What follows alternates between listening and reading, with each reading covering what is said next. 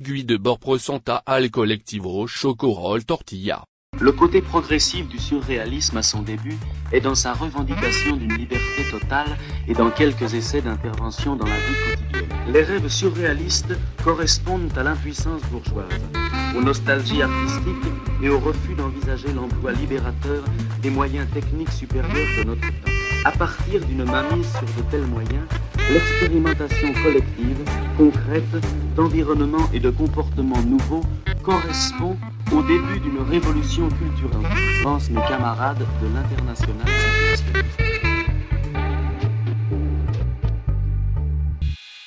Pensemos lo imposible. Tres poemas de Mary Oliver. ¿Hablan los árboles? ¿Le responden los árboles al viento cuando el viento les hace alguna invitación? ¿Como algunos de nosotros hablan también con el sol? Pienso que sí. Y si tal creencia requiere de una prueba, déjame añadir que a veces se quejan mucho. Pero hay más.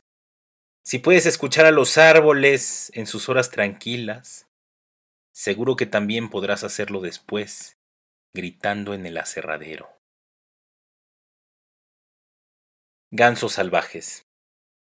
No tienes que ser buena. No tienes que caminar sobre tus rodillas y arrepentida durante kilómetros de desierto.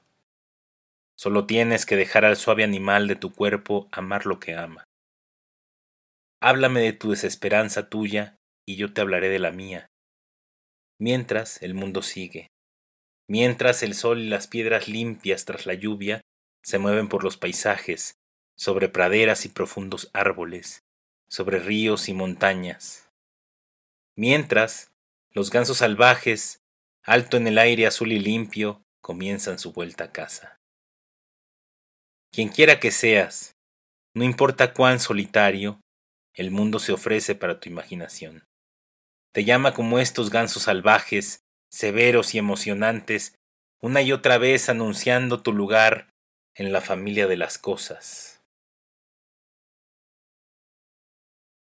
Acerca del imperio. Seremos conocidos como la cultura que le temía la muerte y adoraba el poder, que buscó vencer la inseguridad para unos pocos y poco se preocupó por la miseria de muchos. Seremos conocidos como la cultura que enseñó y recompensó la acumulación de cosas, que poco dijo, si dijo algo, acerca de la calidad de vida de las personas, de otras personas, de perros, de ríos. El mundo entero, desde nuestro punto de vista, dirán, era una commodity. Y dirán que esta estructura estaba sostenida políticamente, lo cual es cierto, y dirán también que nuestras políticas no eran más que un aparato para acomodar los sentimientos del corazón, y que el corazón por aquellos días era pequeño, duro y estaba lleno de maldad. Estos tres poemas de Mary Oliver en versiones de Nieves García Prados, Andrea Rivas y Natalia Liederman.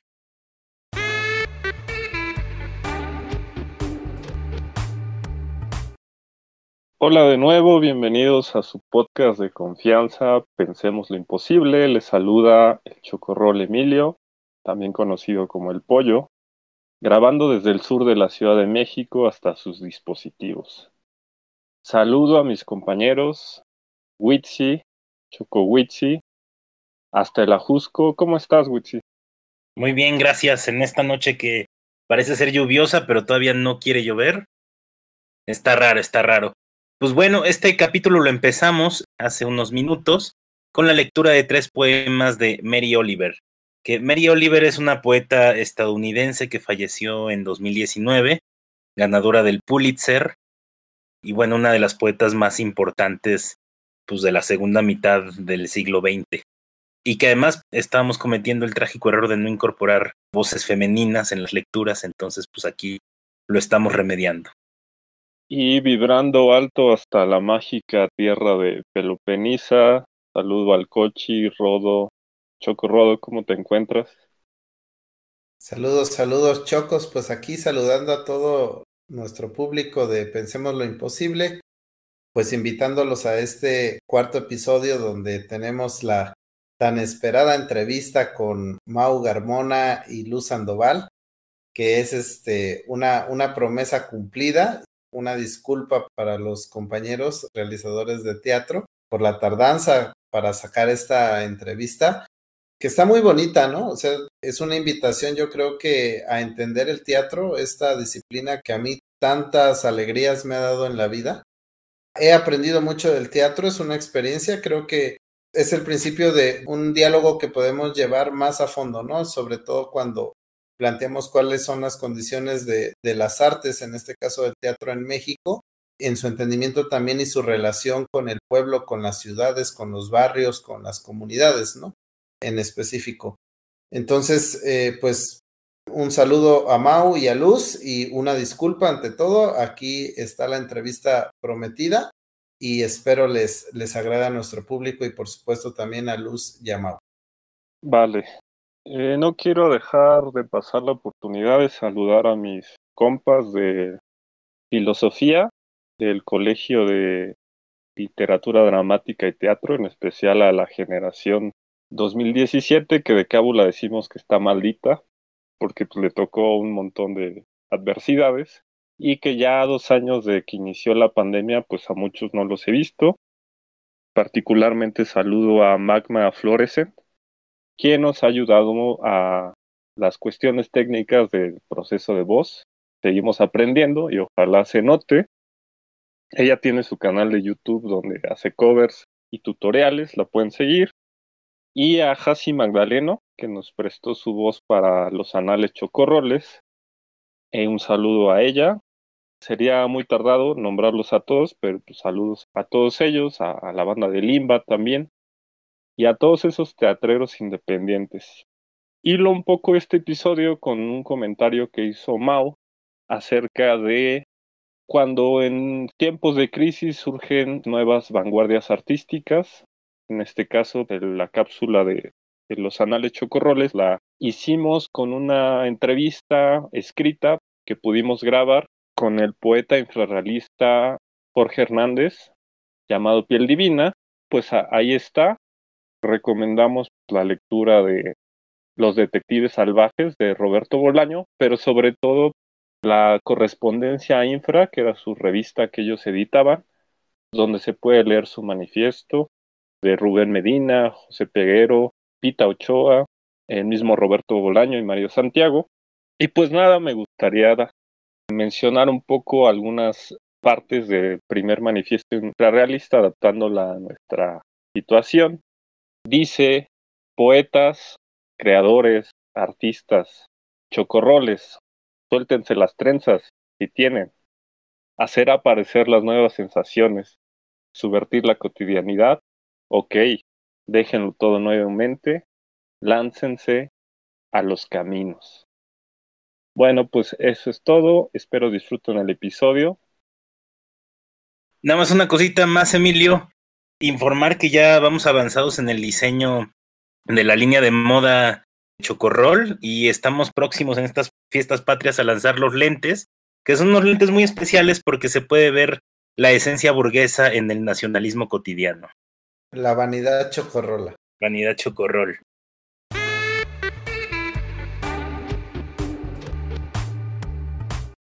Ahí está, ahí está. Pues aquí estamos. En el podcast de Pensemos lo Imposible, aquí con el, pues con los chocorroles como siempre, ¿no? Porque son los que se quedan siempre al, final, los, que, los malacopas del final de todas las noches, ¿no? Y bueno, en esta ocasión hablemos del teatro, ahí con los compañeros que conocí. Bueno, yo ahorita soy, soy Rodolfo, Chocorro Rodolfo, el Cochi, el Choco, etcétera, etcétera.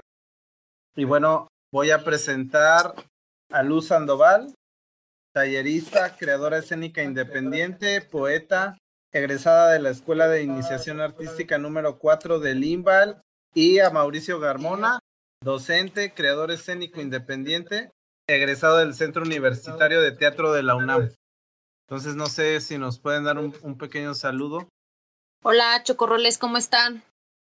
Pues chido, es un placer estar aquí con ustedes hablando de un tema pues que es importante para nosotros, nosotras los creadores, las creadoras del teatro independiente más que nada, ¿no? Y pues está bien hablar de estos temas ahora. Sí. Saludos, chocorroles. Qué gusto estar con ustedes. Me parece, como ya lo mencionó Luz, pertinente poder hablar pues, del teatro, que es para, qué es para nosotros el teatro, qué, qué es el teatro, cuál es el teatro que se imagina la gente, digamos que en general, ¿no? ¿Cuál es el teatro que la gente ve o qué se conoce como teatro? Creo que las opiniones pueden ser variadas, así que pues, pues abundemos, ¿no? Sí, pues básicamente, o sea, parto de, de, de, de esta pues idea, ¿no? Eh, un poco para, para comprender que pues siempre nació esta inquietud del teatro, bueno, en nosotros desde la universidad, allá desde la UNAM, nos acordábamos un, un poco que los estudiantes de, de graduación del, del centro de, de, teatro de ahí, de la Facultad de Filosofía y Letras, siempre presentaban una obra de teatro cada año, ¿no? Que era su, su tesis de, de titulación. Y ahí fue donde yo realmente me empecé a acercar al teatro aquí con, con, los, con los chocorroles, con el, con el Witsi y el Emilio. Y esos fueron mis, mis primeros acercamientos al teatro. Bueno, con Luz y Mau pues nos fuimos conociendo en los últimos dos años ahí en el encuentro de teatro Codedi, ahí en Exfinca Alemania, que es ahora el centro de capacitación Codedi de teatro, ¿no? Eh, el centro pedagógico. Y ahí, bueno, retomé esa experiencia del teatro que fue súper, súper chidísimo. Ahí Mau ya, ya anduvo por ahí. Ahorita no exactamente vamos a hablar del, del encuentro de teatro en Codedi, que se da cada año, que, que este año se suspendió por, por la pandemia, sino específicamente una, una idea, un, un, trabajo que también eh, he intentado hacer que tiene que ver con cómo conceptualizar este teatro que hacen los compañeros, ¿no? Desde siempre es como una inquietud, ¿no? O sea, como definir lo que uno es, ahora sí que nunca es como fácil, ¿no? Y ponerle un adjetivo a lo que uno hace tampoco es como tan fácil, por así decirlo, ¿no? Que suene redundante. En ese sentido, el teatro es lenguaje, pero también es silencio, ¿no? También es a veces solamente sonidos y también es entendimiento del espacio. El teatro también de cierta forma es luz, ¿no? O sea, también es todo este, este ambiente que genera, toda esta, esta búsqueda también, ¿no? Porque entre cómo lo entienden los, los que hacen el teatro y cómo lo entienden los que admiramos el teatro, creo que de tener esa idea colectiva, ¿no? En ese referente, cómo entenderlo, ¿no? O sea, cómo entenderlo desde ustedes que son los, los actores, ¿no? Los, los creadores de, esta, de, de este gesto que es el teatro, ¿no? Entonces, eh, por ahí, por ahí empezaríamos un poco la, la, entrevista, ¿no? Para ustedes, Luz, tú, Mau, ¿qué, ¿qué es el teatro? Sí, cómo no. Pues mira, el teatro para mí, eh, en lo personal, es como el origen, es como meterme al vientre, al vientre es como un temazcal también. Yo me remito mucho al viaje, al viaje que implica eh, meterse en una dimensión, digamos que, de, de, de, de ficciones. ¿Qué significa esto en concreto? Es como el viaje del héroe. Yo no soy yo, sino que soy cualquier persona. Entonces, para mí, el teatro es eso, es poder, es la posibilidad de identificarme como individuo, como ser humano, con cualquier persona. Sí, ese sería como mi trabajo, como actor, como director, como creador de teatro.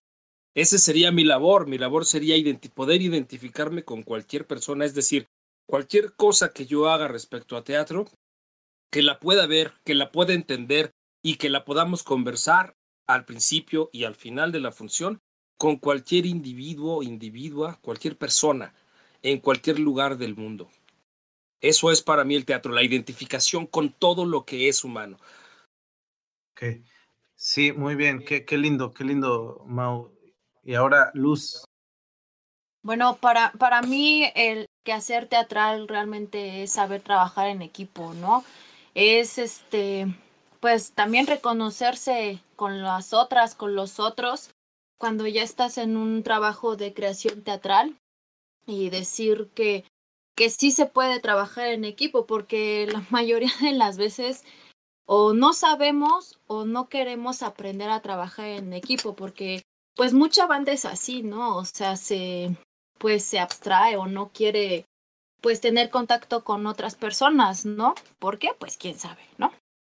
También es curioso, ¿no? Que ya cuando estás haciendo una labor teatral, pues todo lo relacionas al montaje en el que estás, ¿no? Es como, ay, esto le puede servir a mi, a mi nueva obra, esto le puede también servir, no sé, y aparte, pues también cuando tu familia ya sabe a lo que te dedicas y ya está resignada, pues hasta te, hasta te dona cosas, ¿no? Es como, oye, pues, oye, ¿te puede servir para lo que haces esto? Oye, ¿te puede servir esto?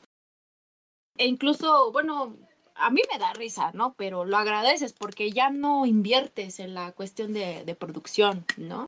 Creo que eso es, es algo muy bonito y también pues logras involucrar a tu familia, ¿no? Sin querer queriendo. Sí, me, me, parece muy, muy importante lo que, lo que dices, Luz. Luego, o sea, vienen varias cosas a, a, mi mente, ¿no?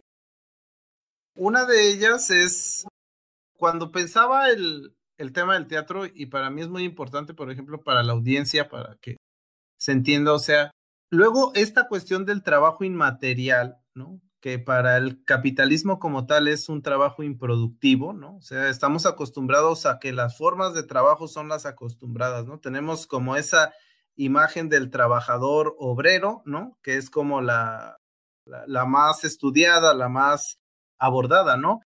Una de las cosas a mí muy interesante cuando me acerqué a, la, a esta concepción del teatro, ¿no? Es, es entender que, que el actor es un trabajador, ¿no? Que, que, es una persona que está trabajando, que, que está ganándose la vida, ¿no? Eh, por así decirlo, aunque no me gusta esa palabra, ganar, ¿no? Perder, siempre en esos términos, pero que, que también está luchando, ¿no? Está luchando por existir, ¿no? El, teatrero también eh, está en un proceso de existencia, ¿no? Y, y, de realización de su propio ser, ¿no? De su, de su propia individualidad, pero también en un entorno colectivo.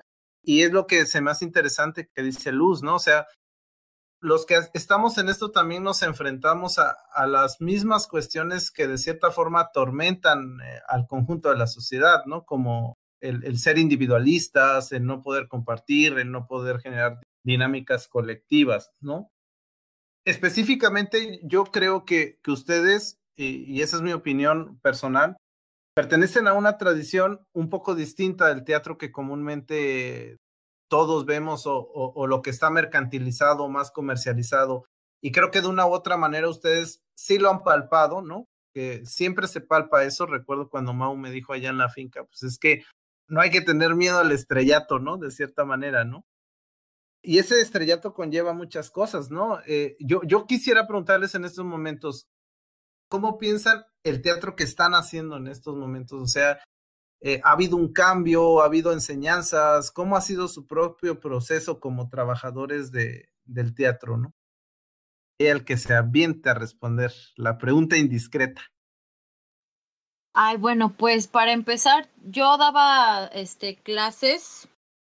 Bueno, no, no dar clases, eh, suena pretencioso, ¿no? Daba, pues sí, la verdad, ¿no? Hay clases, ¿no? Este, daba taller de teatro en un centro cultural en Ecatepec porque pues, yo vivo ahí. Y pues estaba bien chido, habíamos hecho cosas muy chidas, este, los morritos eh, escribieron sus propias obras, entonces pues fue una magia increíble, ¿no? Entonces, pues ya es algo que no puedes hacer a través de las pantallas, ¿no? Porque pues no todos los morros tienen las mismas oportunidades que otros morritos, ¿no? Mi objetivo es llegar a otro sector, por así decirlo, ¿no? Es a lo mejor se va a escuchar gacho, ¿no? Pero pues es a la banda que está vulnerable, por, eh, por ejemplo, ¿no? Entonces, pues en ese sentido ya no puedo hacerlo, ¿no? Hasta que se acabe todo esto, ¿no? Y pues sí, sí hemos hecho funciones en Zoom, que es completamente distinto, ¿no? O sea, yo no sé si la banda realmente me está viendo o si o ya entró y pues pone pone la función, quita sus cámaras y pues ahí me están escuchando, pero no ven realmente lo que yo hago, ¿no? Por ejemplo. Pero es una experiencia padre, por así decirlo, porque pues ya te pones a pensar en serio en la cuestión de producción, o sea, compras estas cosas de aro de luz para que pues, pues te veas bien ante la cámara, ya miras así directo, cosa que antes no hacía ni, ni por aquí. Entonces sí es otra cuestión de trabajar muy distinta a lo que antes era, ¿no? Entonces, no sé. Pues va cambiando la técnica. Sí, sí, sí, y, bien dicen, ¿no? O te adaptas o mueres, no es como esta especie de la selección natural, pero pues ni modo, ¿no? Hay quienes no quieren hacerlo y se respeta, hay quienes sí lo hacen, pero porque también esa banda tiene una producción muy chida y está bien, ¿no? Por eso te digo, o sea, es, es, es una parte que sí y otra, y es otra parte la que no lo queremos o no pensaríamos hacerlo por pues por lo mismo, ¿no? Que no tenemos con qué hacerlo, ¿no? Pero no, no nos negamos a no hacerlo, o sea, lo hacemos con lo que podemos, ¿no?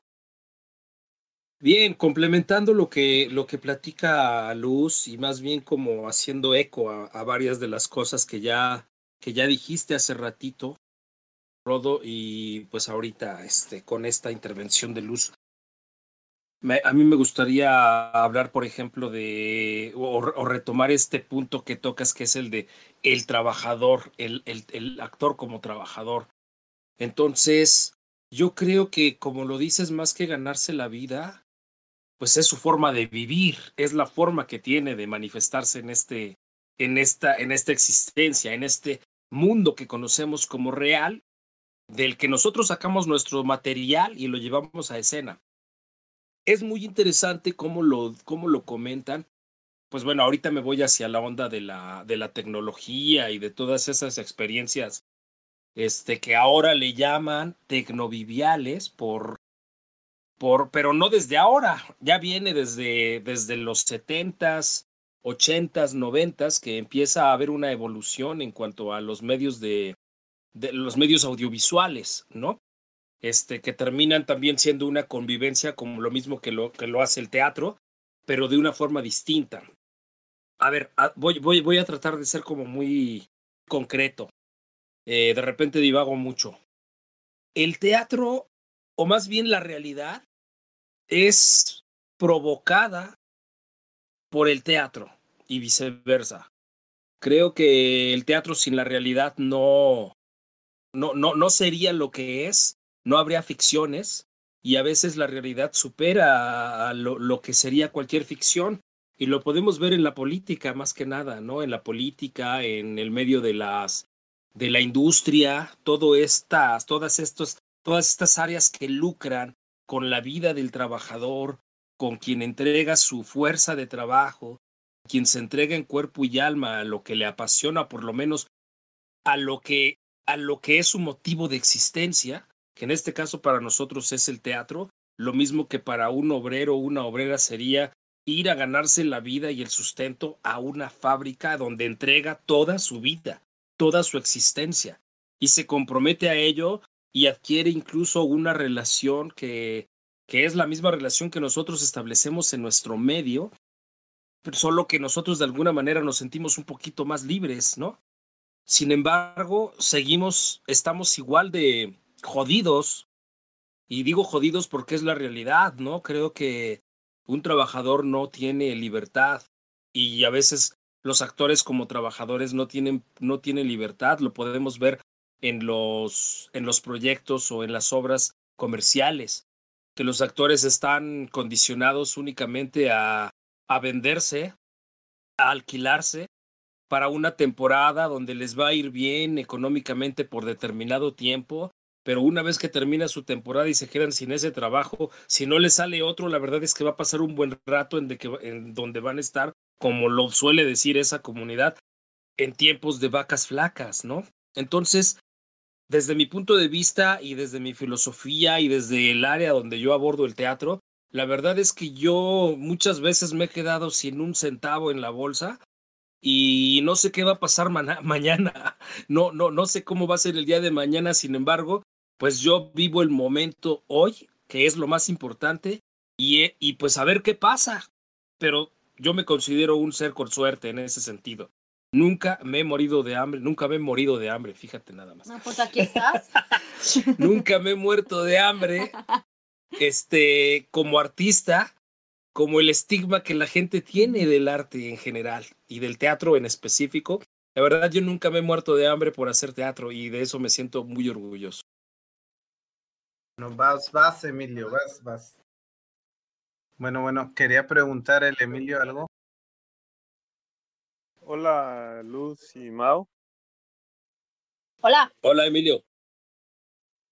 Bueno, retomando un poco plática, Rodolfo, sobre todo porque Marx era muy aficionado del teatro de Shakespeare e incluso sus metáforas eh, para explicar el drama del capitalismo pues recurren a la figura del dramatis personae, ¿no? O sea, los dos personajes de esta tragedia pues son el el capitalista y el obrero, ¿no? En ese sentido, pues todo lo, bueno, de nuestra formación en, en, la facultad y todo eso, pues hay cierta preocupación, eh, digamos, los economistas por medir las magnitudes, los precios y todo eso, ¿no? Pero sobre todo el teatro, eh, me gustaría saber su opinión respecto al papel del cuerpo y estas nuevas realidades, ¿no? O sea, ahorita yo los estoy viendo, veo sus gestos, pero al mismo tiempo es difícil como tomar una clase o ser receptivo a un cuerpo que está a través de otra pantalla, ¿no? O sea, en ese sentido, pues no, sé si ustedes vean cierta atadura al cuerpo o digamos, eh, lo, dicen otros autores como Deleuze y Zizek, el órgano sin cuerpos o el cuerpo sin órganos? Esa sería mi pregunta. ¿El órgano sin cuerpo o el cuerpo sin el órgano? No, no es Pues albur. ya estaba, ya estaba a punto de responder este, en doble sentido, pero bueno, qué bueno que me previenes. No, sin, sin albur.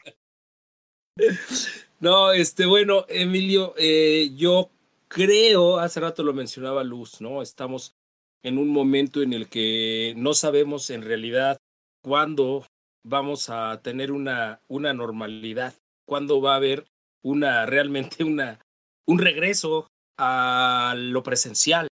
Entonces, es como una pregunta muy, muy, muy compleja, realmente lo que estás planteando. Y recuerdo, voy a citar un poco a, a un hombre que también lleva a cabo su teatro a partir de, de las teorías marxistas y curiosamente también adapta varias obras de Shakespeare. Una de ellas es Coriolano y estoy hablando de, de Bertolt Brecht, un alemán también de, de la posguerra que se revela contra pues contra el nazismo, contra contra Hitler y es perseguido por sus dichos porque se niega al, a la bandera, se niega al, al nacionalismo, lo critica fuertemente desde que es estudiante preparatoriano y desde muy joven sale huyendo de su país y pues bueno, llega a Estados Unidos, de alguna manera pues lo tenemos aquí muy cerca de México y contagia, nos contagia como la peste que de la que habla también Antonin Artaud, otro teórico teórico de teatro. La peste, esto que se contagia de persona a persona de manera inmediata, eso tendría que ser el teatro desde el punto de vista artoniano y por supuesto que también desde el punto de vista brechtiano, pero Brecht sí toma en cuenta y considera que es importante emancipar a la clase trabajadora a partir del teatro. Entonces, el teatro no lo muestra, no, no lo muestra como Shakespeare, los reyes y los plebeyos, ¿no? Lo muestra como un sistema en el que las clases más bajas son explotadas por las clases más altas y emancipa al público de su teatro de forma que tenga un pensamiento propio, que tenga una autonomía y que tenga una crítica al respecto de su condición social, que tenga un conocimiento de quién es, que tenga identidad y que aspire a salirse de la alienación. Entonces, fíjate que, pues lo relaciono, tu, tu comentario lo relaciono con eso. Creo que una de las labores del teatro es, son este, transformar, ¿sí? estos tiempos pandémicos, como ya lo dijo Luz hace un rato, pues para nosotros a veces ha sido una negación tener que participar y convivir de esta manera con nuestro teatro por las redes sociales o por estos medios tecnológicos, ¿no? Por, por, por la tecnología actual. Nos negamos a ser como parte de un sistema que te fuerza, que te forza a hacer como tú no quieres, como a ti no te satisface y con lo que no te sientes cómodo, con lo que no te sientes libre. Entonces, nosotros, lo hemos platicado mucho Luz y yo, optamos por hacer una introspección, ¿sí?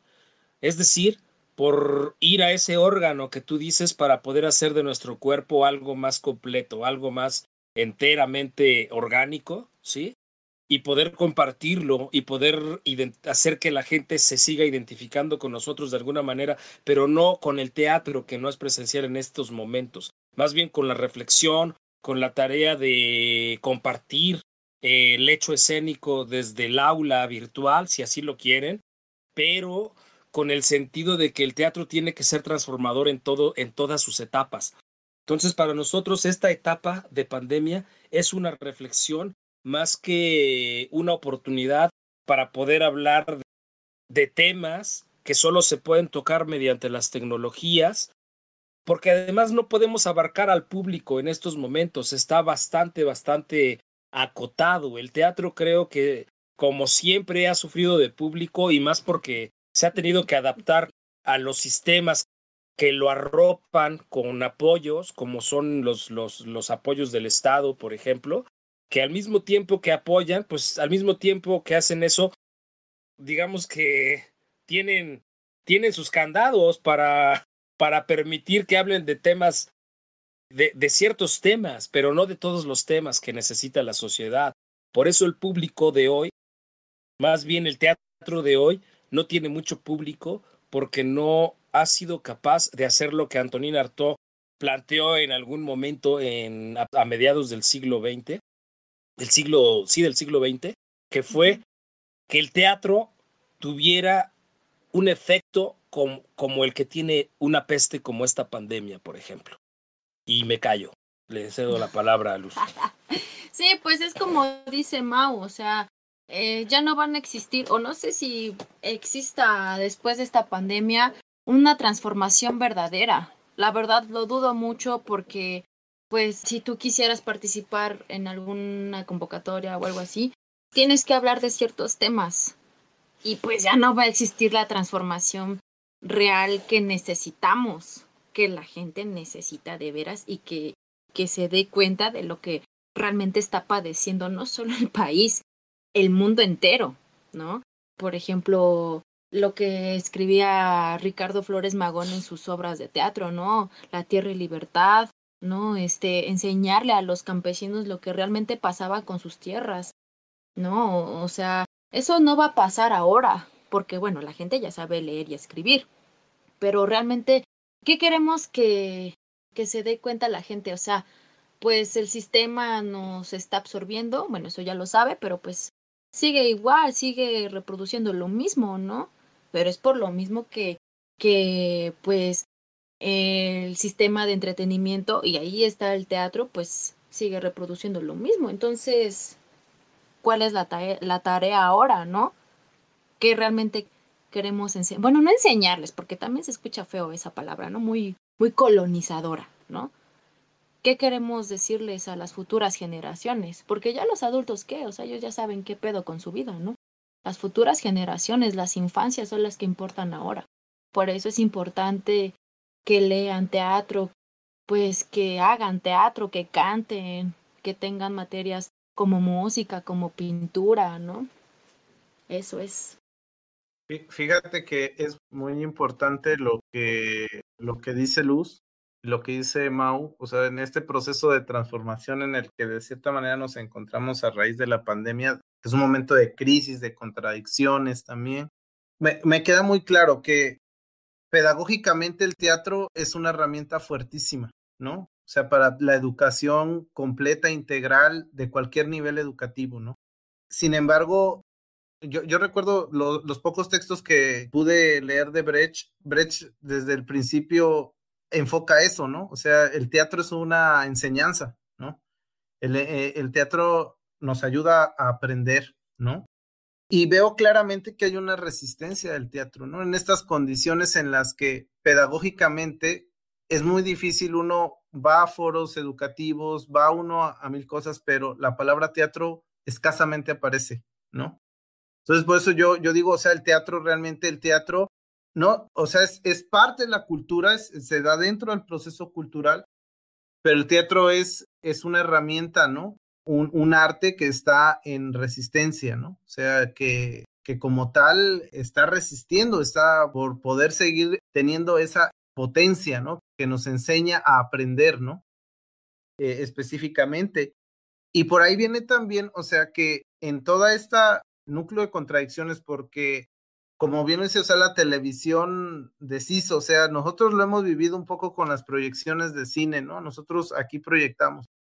Pero yo le decía a un compa, le digo, ¿por qué chingado nadie viene a, las proyecciones, ¿no? Que es pues el cañón y tener así chida la película, grandota, ¿no? Y aparte con un cañón súper moderno, que no es el mismo que se usaba hace 50 años, donde la gente iba. Pero es que ahora la gente tiene Netflix, ¿no? Ahora ya pueden estar en el celular viendo una película entera, o sea, sin pedos, ¿no?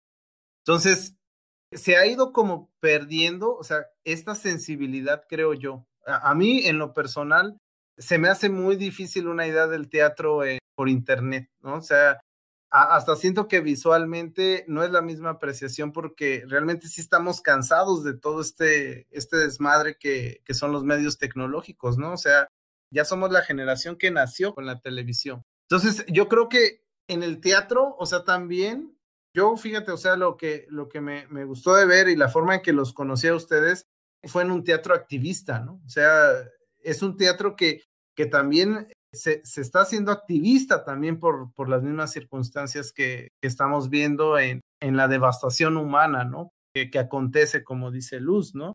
Entonces, ustedes sí se consideran parte de esta tradición libertaria del teatro, de este teatro activista, de este teatro consciente, contestatario.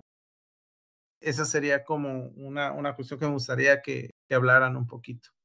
Y bueno, y si ya de plano no queremos aquí que espantarnos este, las moscas, pues también se puede, ¿no?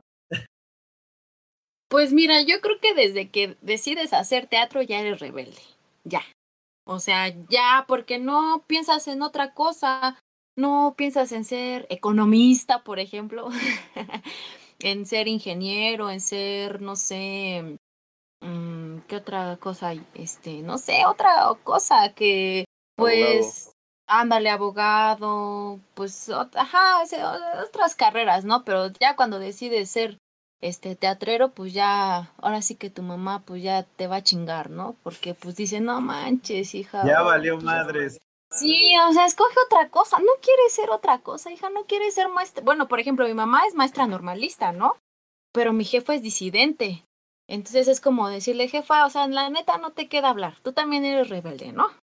Por ejemplo, mi papá es contador público. Entonces, pues mi papá sí se puso bien loco y pues ya se resignó el señor. Entonces, pues para mi papá yo soy una rebelde, ¿no? Pero con una causa, ¿no? Entonces, por esto digo, ya cuando decides este camino, ya eres rebelde, ya no hay vuelta atrás. Pero también sí importa mucho qué tipo de, o sea, también está chafa decir qué tipo de teatro haces, ¿no? O sea, no está mal, pero si tomas una postura, ya de ahí depende mucho qué conciencia tienes eh, en cuestión del mundo, la, las conciencias sociales, digo, la conciencia de clase, ¿no? Este, cómo ves el mundo, si quieres ayudar a la banda en cuestión de, pues voy a abrir un taller, pues para que, pues esta banda se, se aliviane, no haga pendejadas, no robe y etc, etc, cosas así, ¿no? No sé, yo considero eso, ¿no?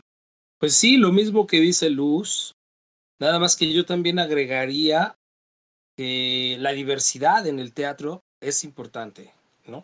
Es decir, qué bueno que exista el teatro comercial porque es como la medida que tenemos para criticar lo que el teatro que no nos gusta hacer, ¿sí? La medida del valor, diría Marx. Sí, no, o sea, es como lo que nos hace diferentes como hacedores de teatro. Entonces, pues así en esa, en esa línea, yo me defino como activista del teatro. Y no nada más por una cuestión, como lo dice Luz, de dedicarme al teatro, que eso ya es, es como pagar tu lote en el panteón, ¿sí? ¿Por qué? Pues porque ya nadie te va a tomar en serio como una persona de sociedad, ¿sí?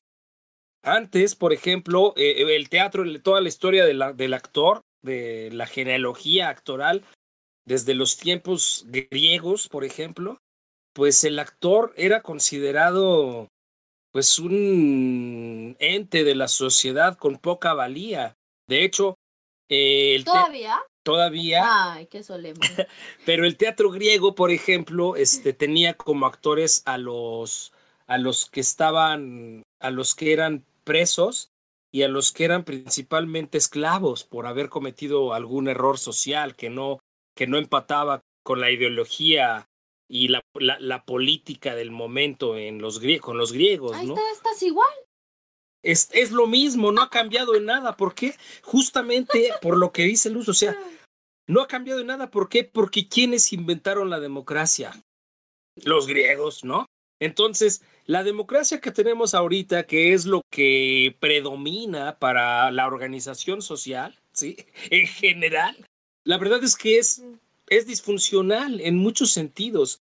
Qué bueno que exista el teatro para poder ir en contra de, de, todo lo que no es apto desde el punto de vista este, artístico para el crecimiento humano, ¿sí? Pero hay que hacerlo. Y digo, qué bueno que exista la diferencia entre el teatro comercial y el teatro de vanguardia y el teatro este, contemporáneo y el teatro, el teatro el, todas las teatralidades, ¿sí? La teatralidad que nosotros hacemos y la que queremos seguir haciendo es esa que le va a hacer preguntas a la gente y que además no plantea ninguna respuesta, ¿sí? Esa respuesta, como lo plantea Brecht en todas sus obras, la respuesta la tiene el público. ¿Qué se les ocurre que es mejor y lo más conveniente para nuestra clase. Así de sencillo. Bien, qué bien. Ahí hay otras preguntas. A ver quién va primero. Witsi.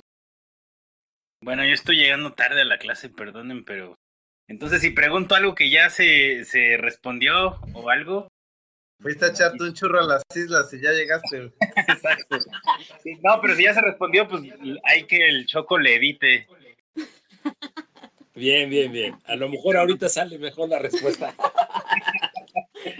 Sí, es que, o sea, el teatro, ¿no? O sea, sí, sí son trabajadores y además sí son productores, ¿no? De, además de entretenimiento, los teatreros, ¿no? Los dramaturgos están produciendo significantes, ¿no? Están produciendo lo mismo que en todas las artes, ¿no?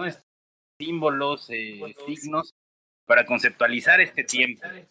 Entonces, mi pregunta es un poco, digamos, a futuro, ¿cómo ven ustedes que, la pandemia ha cambiado, pues no la forma, ¿no? Que de eso ya hablaron eh, un poco respecto a la pantalla y etcétera. Sí, pero, hay ¿cómo cambian los significantes del teatro hacia el futuro? Un poco esto que decían, ¿no? ¿Cómo cambian? ¿Cuáles son las preguntas que el teatro va a estar haciendo hacia el futuro a partir de este quiebre de Preguntas ya no queremos, pero eh, otra más. Ah, no, tú a ver. lo, lo comentábamos hace un momento. En realidad, la pandemia, a nosotros en particular, a Luz y a mí, a lo que nos ha orillado es a la reflexión, porque nos imposibilita en muchos sentidos. La parte técnica no es completamente satisfecha porque no contamos con todos los recursos tecnológicos que tienen que ver forzosamente con este pues con materiales, con herramientas que se consiguen con, con dinero, ¿no? En muchos de los casos. Ojalá y se pudieran resolver con ingenio, ¿sí? Pero desafortunadamente la tecnología que atrapa la atención de, del público forzosamente se tiene que adquirir por medio de la plusvalía, ¿no? Por medio de el poder adquisitivo, un poder adquisitivo que nosotros no tenemos en este momento y ojalá y en algún momento sí lo podamos tener porque yo considero, en lo personal, que el futuro del teatro en alguna medida va a ser virtual también, ¿eh? O sea, quiero decir, toda la parte de la enseñanza, quizás una buena parte teórica de la enseñanza hoy por hoy en todas las áreas, va a tener que ser virtual, ¿sí?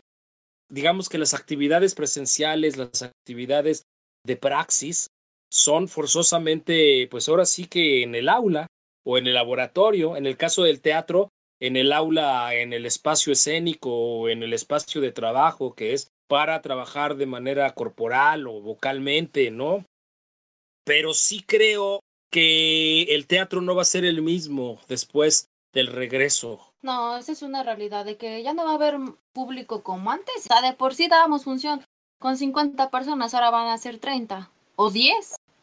Pero fíjate, fíjate que, que, no está descabellado lo que, lo que dice Mau. Porque, fíjense, el, ejemplo aquí en Miahuatlán, Miahuatlán tenía una tradición de, teatro, había enseñanza de teatro y había un teatro. Y aquí el espacio teatral valió queso, ¿no? O sea, ese teatro ya no existe, desapareció, es una bodega donde venden plásticos, ¿no? Eh, eso ha ocurrido mucho también, lo que dice Luz, ¿no? O sea, con, con los espacios de cultura han ido desapareciendo, ¿no? Se, se han ido olvidando. Ahora yo lo pienso, o sea, tal vez acercar el teatro con estas nuevas formas, ¿no? Una grabación chida, ¿no? Por ejemplo, a mí en, mi pueblo, donde aunque somos cabecera distrital, no hay un solo teatro así digno, que digamos una, una hora puesta.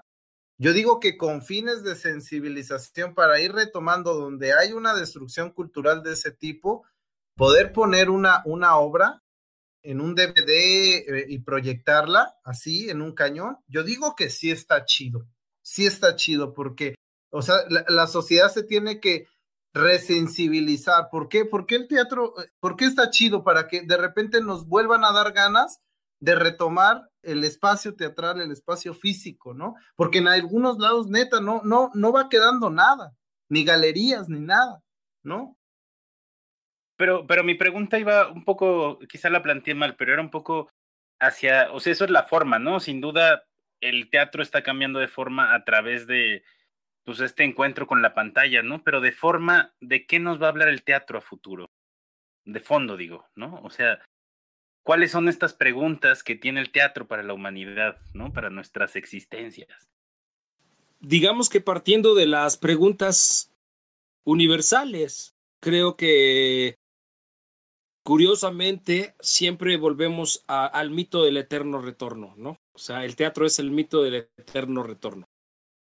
¿Qué pasa con este mito del eterno retorno que plantea incluso Nietzsche? Es este volver siempre a la fuente primigenia, ¿no? El teatro es ritual.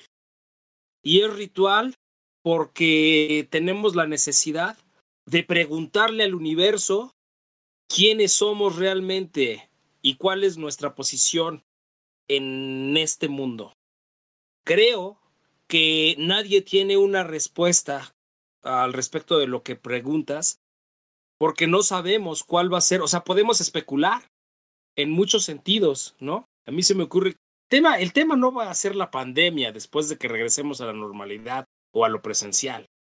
La pandemia ahorita es el tema, ¿no? Pero curiosamente no son los temas que abordaría el teatro en estos momentos. Más bien, la pregunta de qué queremos, qué queremos para el mundo, qué queremos para el futuro, qué queremos para el futuro más inmediato que es el, el momento en el que regresemos a lo presencial. Entonces, recuerdo, por ejemplo, cómo después de la Primera y Segunda Guerra Mundial surgieron los grandes movimientos, los grandes movimientos artísticos de vanguardia, ¿sí? Después de la, de la Primera y Segunda Guerra Mundial hubo manifestaciones a nivel teatral, desde el surrealismo hasta lo que conocemos como el teatro del absurdo. Este Samuel Beckett, ¿no? Este Ionesco, ¿sí? Pirandello, ¿sí? Este dramaturgos europeos. Aquí en México, lamentablemente, no contamos con dramaturgias de ese tipo, pero, por ejemplo, el burlesque aquí en México, todo lo que fue el teatro después de posrevolucionario, el teatro de, que, que, que pues forzosamente es una peste, ¿no? Este, una guerra es una peste, ¿sí? Es una pandemia, genera muchas enfermedades, ¿no? La revolución pues generó mucha miseria en todo, en todo el país. Entonces surge el teatro de revista, el teatro de carpa, ¿no? El cabaret, que además hace una copia del burlesque estadounidense o del cabaret europeo de, de, los alemanes, ¿no? Todos los de qué vivían los actores y las actrices durante la Segunda Guerra Mundial, pues muchos tuvieron que trabajar dando espectáculos para Hitler, ¿sí? Aunque no les gustara, de, tal modo que pudieran sobrevivir, aunque no les gustara que hubiera una cacería de judíos, ¿no?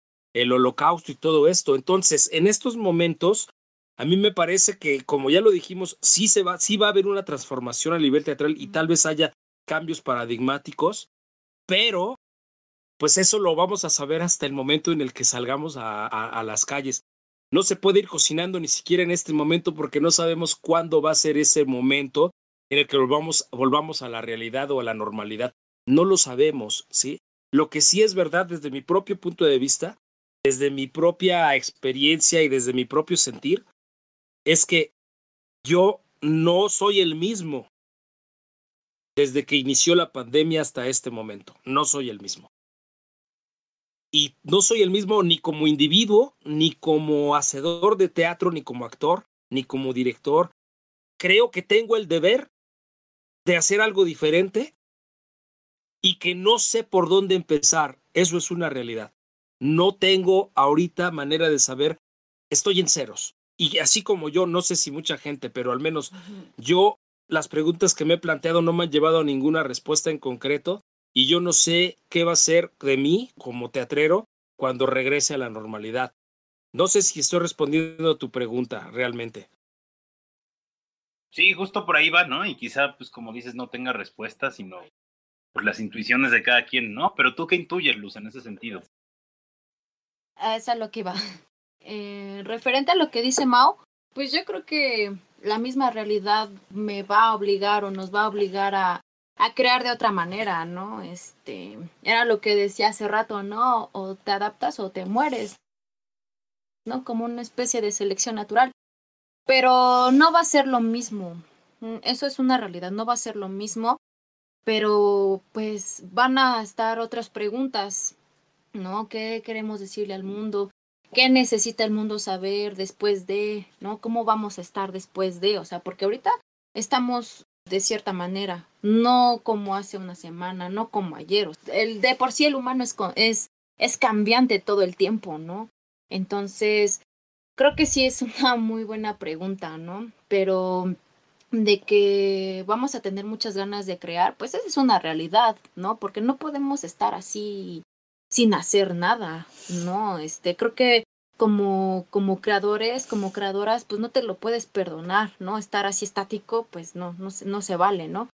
Por eso, pues, dejamos de crear lo que fue esta pandemia, haciendo esta especie de introspección y pues ya de ahí te estimulas para, para saber cómo y qué hacer durante, ¿no? Ya pues si no te sale, pues ya ni modo, ya no, ya no es tu culpa, quizás, yo creo que ya es tu cerebro que está atrofiado por tanto, tanto terrorismo de las redes, ¿no? Pero sí es una realidad, o sea, el teatro va a cambiar y no es porque porque nosotras, nosotros lo hayamos decidido así, pero tenemos que, que adaptarnos. Eso, eso es una realidad. Bueno, bueno, ahora va Emilio ahí con, con una última pregunta y ya cerramos. Bueno, más que pregunta, retomando un poco lo que decía Mao, me recordó lo que dice Nietzsche, el nacimiento de la tragedia, ¿no? Cuando distingue lo dionisiaco y lo apolíneo, ¿no? Eh, o sea, la música es como el arte más apolíneo y el teatro tal vez sea lo más dionisiaco, ¿no? O sea, yo pensaba que ahorita Rodolfo iba a hacer algún acto así grotesco para contextualizar este el teatro, ¿no? Pero más bien mi comentario va en el sentido de que toda política puede ser un, un teatro del absurdo, ¿no? como el que da todos los días el, el AMLO, ¿no? Pero también puede ser una política que enriquezca a otros, ¿no? O sea, pienso en, bueno, compañeros y amigos que tengo que son de, literatura dramática y teatro, pues se ven en esta situación, ¿no? De, como dice esta luz, pues ahora sí que ya, ya te chingaste, ¿no? Ya, ya vas a ser chofer de Uber o algo así, ¿no? O sea, de alguna manera la precarización de la educación también tiene que ver con la precarización de, de cómo se accede al arte, ¿no? Pero tal vez esta parte política y social eh, es lo, y autogestiva sobre todo es lo que permita pues darle una salida, no sé si a las masas, ¿no? Pero por lo menos que haga un eco de conciencia en la gente. Por ahí sería mi comentario.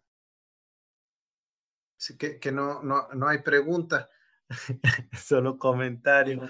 Pero, pero, sí, pero, creo que, o sea, nos pueden comentar algo, ¿no? También sentido de, de, de la charla, ¿no? Ya, ya. Sí, bueno, o sea, es que por sí, justo Nietzsche en el, en el nacimiento de la tragedia es muy orgánico, muy natural, ¿sí?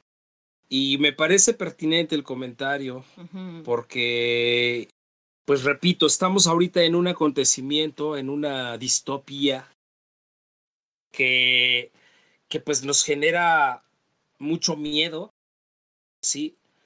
y en muchos de los casos parálisis. Cuando el teatro es movimiento, es acción, es verbo. ¿sí? Y creo que también esto responde un poco a lo que hace rato preguntaba este nuestro camarada este, es Emilio. Emilio, sí. Esta pregunta tan tan tan tan profunda que nos que nos hizo. Tan fortuita. Esta animalidad creo que hay que aprender a domar a la bestia. A domarla y también a manifestarse, ¿sí? O sea, creo que lo, lo dionisiaco viene a ser como todo el teatro de la crueldad, todo este teatro, digamos que en estos momentos la pandemia vendría a reflejar lo dionisiaco y lo apolíneo como este orden que estamos tratando de, proponernos para el futuro, para cuando salgamos otra vez a las calles y al teatro. Nos estamos organizando muy personalmente, muy individualmente a través de una introspección para poder ejercer el teatro de la manera más pura, de la manera en la que se pueda realmente compartir y volver a hacer contacto con lo humano pero no podemos dejar de padecer en estos momentos las muchas muertes que ya existen, que son incontables, ¿no? Creo que es un tema, el tema de la muerte en estos momentos que casi no, hace, no se ha querido tocar en ningún lado. El, ahora sí que el tánatos, ¿no? El Eros y el tánatos también se refleja un poco en lo apolíneo, ¿sí? Y en lo, y en lo dionisiaco. Lo dionisiaco es totalmente erótico y lo apolíneo es muy, tan, muy tánatos porque pues está bien organizado, como que no se, no se avienta a, lo, a lo animal, a lo bestia, ¿sí? Y estamos viviendo justamente este momento crítico, crisis real, una crisis real, en donde pues tenemos que hacer todo lo posible para volver al escenario y manifestarnos teatralmente. Esa es una lucha que, en la que nos encontramos en este momento. Yo he retomado a Nietzsche este, justo en el origen de la tragedia en varios momentos, en varias, varias facetas de esta pandemia, justo por la necesidad que tengo de entender, de responder a mis propias preguntas de las que hablaba hace un ratito. Pues me quedo con eso. Creo que hay mucho que, que pensar todavía. No hay una claridad pero sí hay una necesidad muy grande por volver a hacer presencia en el teatro, por tener público vivo, por hacer teatro, no por la por, es, por esta pantalla.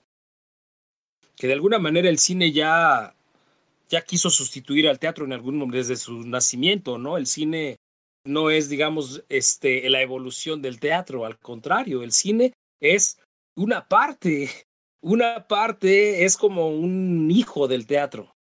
Entonces, pues el, el hijo no se puede revelar ante el padre, el teatro siempre va a existir, aunque haya miles de pandemias, el teatro nunca va a morir, eso es una verdad. Yo creo que estoy como harto, ¿no? Que arden preguntas todo el tiempo y pues así ha estado desde que inició la pandemia, pero hay mucha banda que pues le gana el ego, ¿no? Y quiere estar presente en las redes y, y diciendo, ¿no?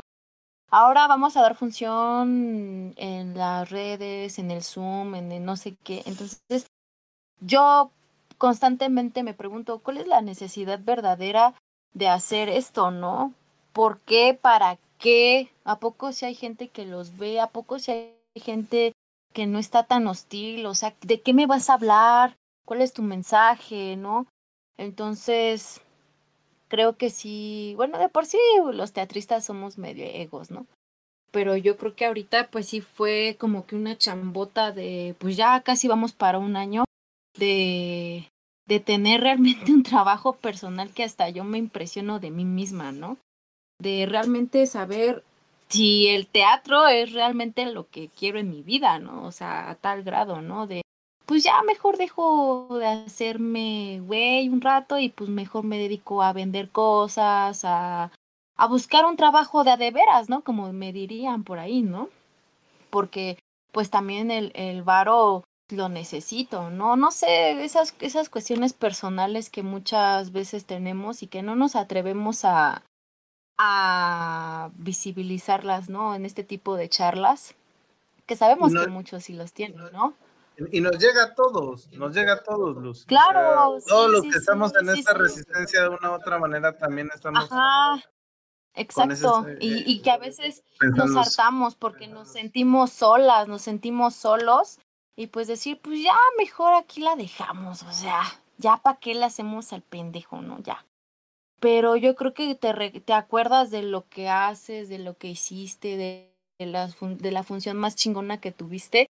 Y dices, pues no, yo creo que sí, sí me sigo rifando, ¿no? Al final de cuentas, pues mi chamba es la que habla por mí y pues mejor seguir así, ¿no? Seguir haciendo lo que realmente me gusta y sé que a la gente le gusta, ¿no? Entonces, yo creo que sí, sí hay que seguir en esto de las preguntas sin respuesta, porque las respuestas no sé dónde están y no sé si las, si van a existir algún día, ¿no? A lo mejor sí cuando acabe esta pinche pandemia. Y, y, en lo que se define como el trabajo improductivo. Exactamente. Entonces, bueno, pues yo, yo creo que ya despediríamos el, el podcast. Creo que lo que dice Mau en estos momentos es súper importante. Es una crisis real en todos los sentidos. Creo que estas, esta es la, la frase que, que, me queda, ¿no? Creo que si logramos entender esto a un año de lo que ha estado pasando, creo que sabemos para, para dónde, ahora sí que para dónde va a jalar el toro, ¿no? Entonces, este, pues, pues qué chido. Eh, y en este teatro, pues de la intimidad nos quedamos todos, ¿no? Siempre, ¿no? Al, al final, ¿no? Y, y, y, es así, y, y de, de, eso trata también pensemos lo imposible, ¿no? De, de cómo desde nuestros propios espacios de resistencia seguimos tejiendo utopías, sueños, ¿no? Y, y seguimos haciendo lo que es, se considera, ya no sé ni cómo decirle. Lo que se considera imposible. Gracias, gracias Luz, gracias Mau. Fue, fue una muy bonita velada. Una noche surreal. Gracias. Gracias. gracias. a los chocorroles. Gracias. gracias. Qué gusto conocerlos. Igualmente. Aquí andamos. Un abrazote y pues cuídense, cuiden a la gente que está con ustedes. Pensemos lo imposible presenta Anales Chocorroles. Y esto, esto que voy a decir es una barbaridad terrible. ¿Hasta qué punto el placer, que en mi juventud era la llave de la revolución o era la compañía ideal del acto revolucionario, hasta qué punto el placer no nos lleva a la larga irremisiblemente hacia el crimen. Baudelaire tiene un verso magnífico al respecto. Cuando él habla de, del tedio, del aburrimiento, él dice en el, en el poema El viaje creo que es, dice un desierto, un oasis de horror en medio de un desierto de aburrimiento. Todo, todo finalmente se reduce a eso. Vivimos en un desierto de aburrimiento, en un desierto infinito de aburrimiento que comienza con nuestro nacimiento y acaba con nuestra muerte, pero en el cual hay un oasis. En ese oasis se producen los actos más inhumanos, más bestiales, más repulsivos para cualquier tipo de ética, pero que a la vez nos concede esos actos un instante de soberanía, de soberanía total. Ocho preguntas al escultor y poeta Jorge Hernández, también conocido como Piel Divina y nombrado en Los Detectives Salvajes. ¿Qué opinión le merecen las vanguardias artísticas del siglo XX? Por ejemplo, el surrealismo, el dadaísmo, el estridentismo y el situacionismo. ¿Existe alguna influencia actual en su forma de ver el mundo? El dadaísmo, el surrealismo, fueron movimientos que marcaron una ruptura definitiva en su manera de percibir la cultura, la manera de practicar el arte. Proponían una visión ética y estética diferente del arte.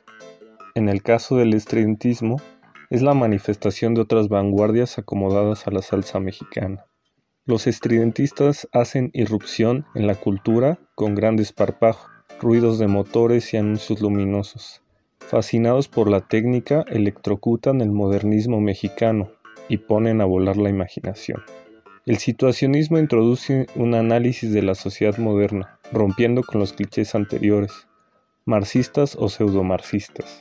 Un pensamiento original que pone bajo la lupa diversos aspectos del vivir en sociedad, las relaciones sexuales y amorosas, el mecanismo de manipulación de medios, el espectáculo circo de los partidos políticos, así como el individuo frente al Estado. Claro que sin pretensiones de conocer todas las propuestas de los diferentes movimientos, resuenan y hacen eco en mi manera de ser y estar en sociedad. Alimentan mi rebeldía y dan argumentos a mi lucidez. ¿Cuáles fueron sus primeros acercamientos a la literatura? Compartiendo lecturas fue una forma de autoaprendizaje. Rubén Medina, Mario Santiago, Cuauhtémoc y Ramón Méndez fueron generosos y pacientes. Tengo que mencionar los diversos talleres de poesía y narrativa.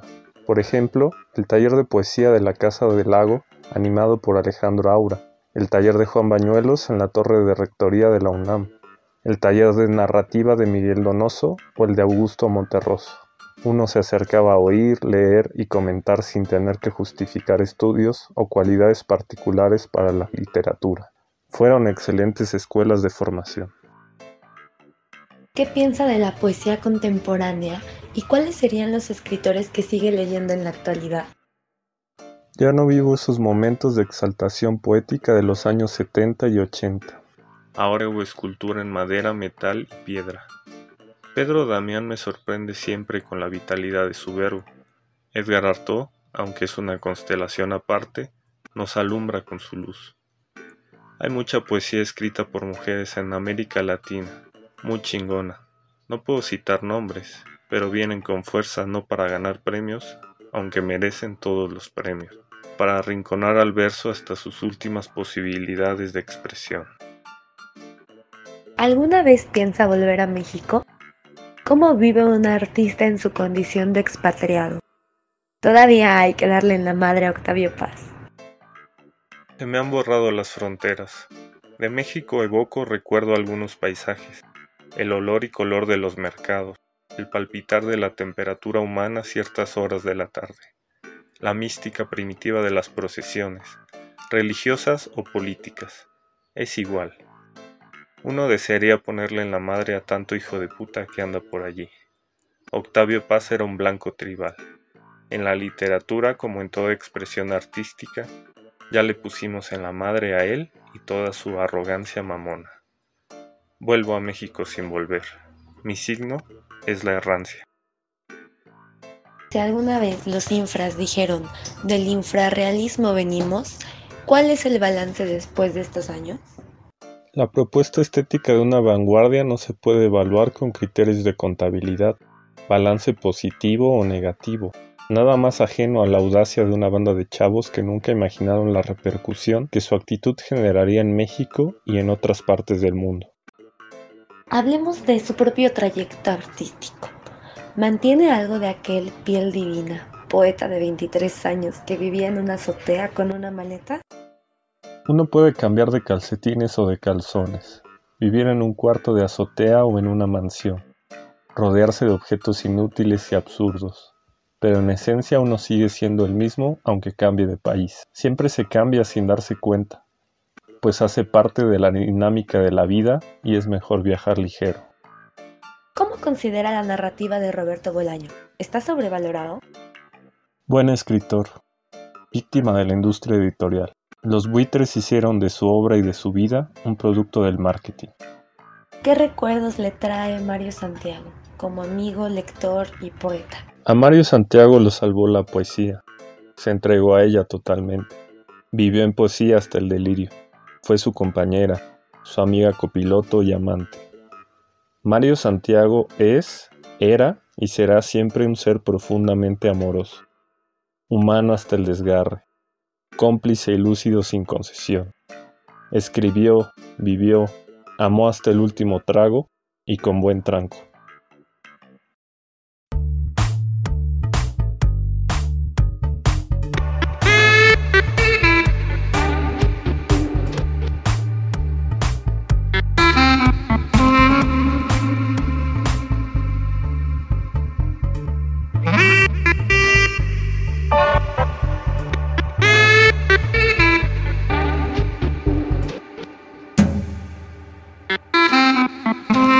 The impossible became the inevitable. Este podcast es posible gracias a la aplicación Anchor, disponible en el sitio web anchor.fm y distribuido en las plataformas de audio en línea Google Podcast, Apple Podcast y Spotify.